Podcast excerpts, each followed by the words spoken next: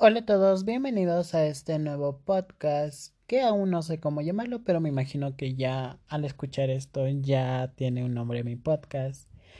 Este es un nuevo proyecto que yo tengo en mente, es una nueva experiencia que yo quiero vivir, es bueno, algo que siempre quise hacer y es contar mis experiencias o saber las experiencias de otras personas o lo que piensan sobre una persona LGBT hoy en día en pleno 2020.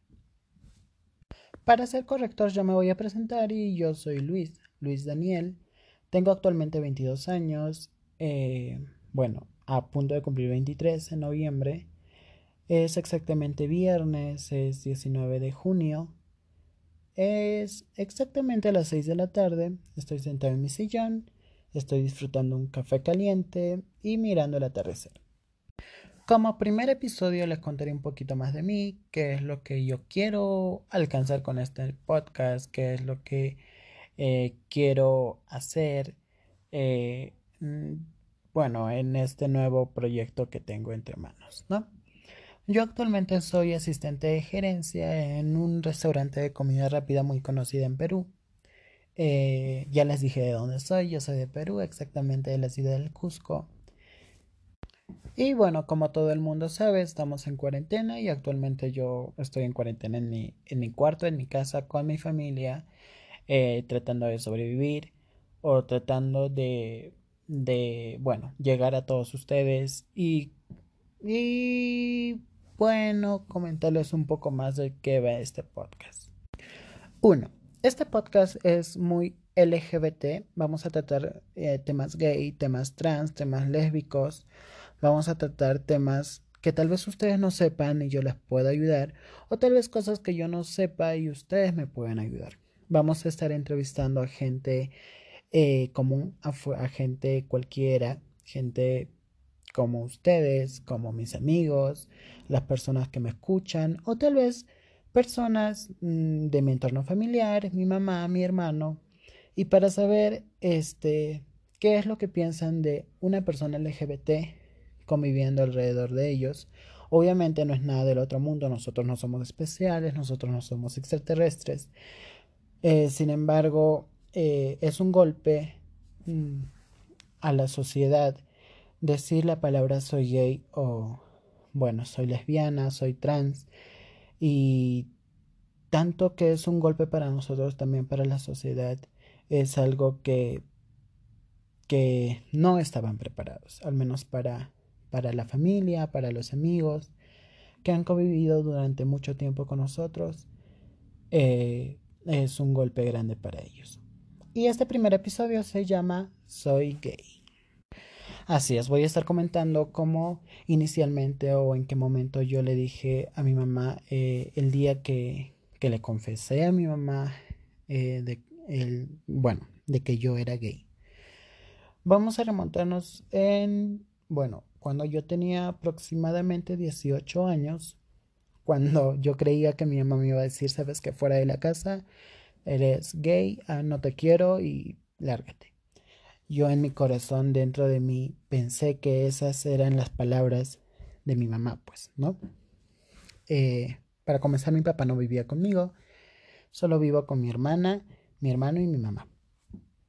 Fue el día de mis cumpleaños, un 27 de noviembre eh, me recuerdo que mi mamá estaba en la cama, me, vino a abrazar por los cumpleaños y yo le confesé, le dije, mamá, tengo algo que decirte, algo que siento que quiero que, siento que necesito que tú sepas.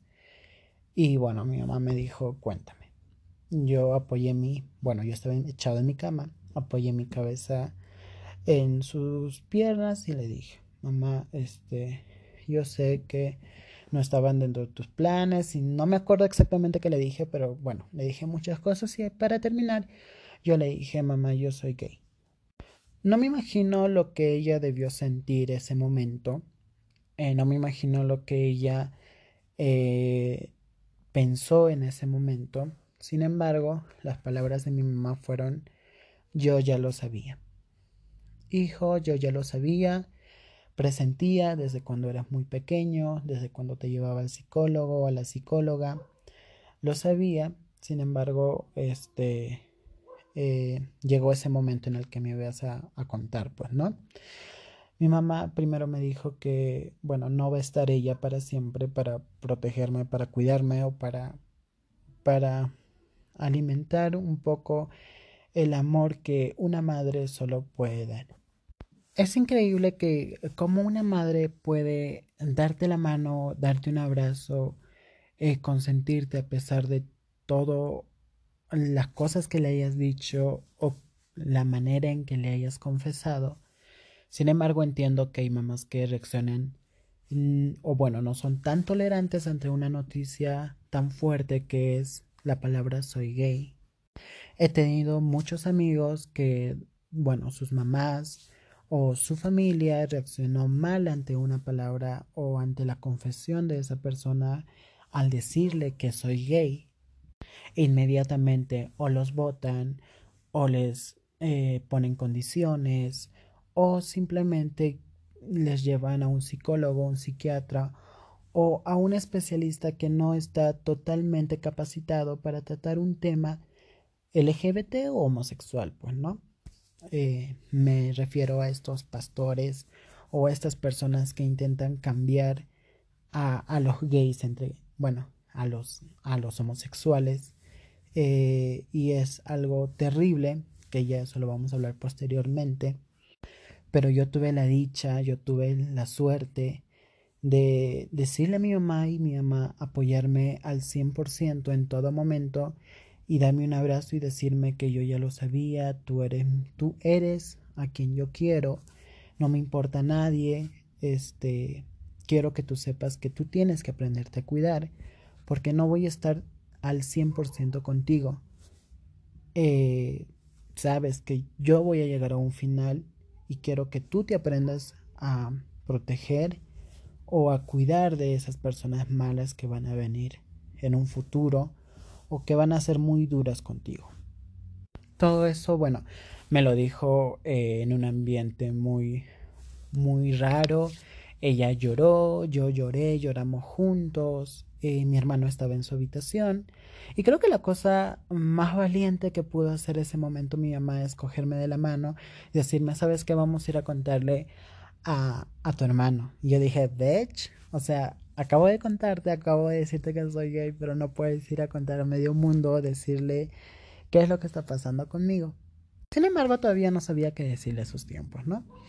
Ella me cogió de la mano, tocamos la puerta de, de mi hermano y bueno, ingresamos y tras, o sea, mi mamá le dijo, eh, Dante, te tenemos que confesar algo, tu hermano me está confesando que es gay, por favor, te pido que lo respetes, que lo quieras.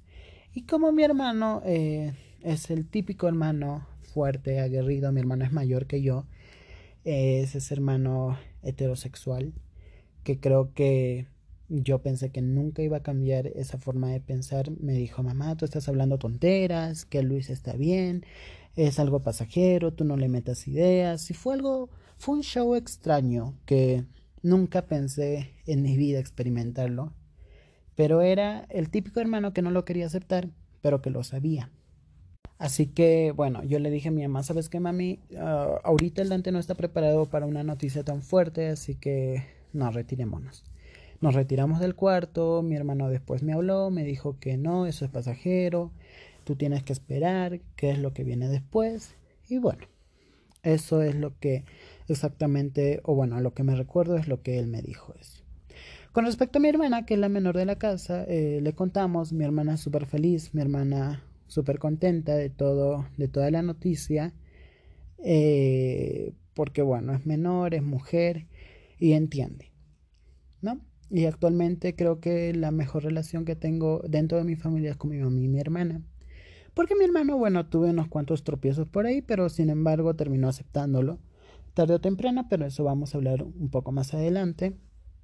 Y bueno, así fue que, que acaba esta anécdota de cómo yo eh, me confesé ante una persona que, que yo amo, ante una persona que, este, que yo quiero y esa era la persona que es primero para mí, es mi mamá.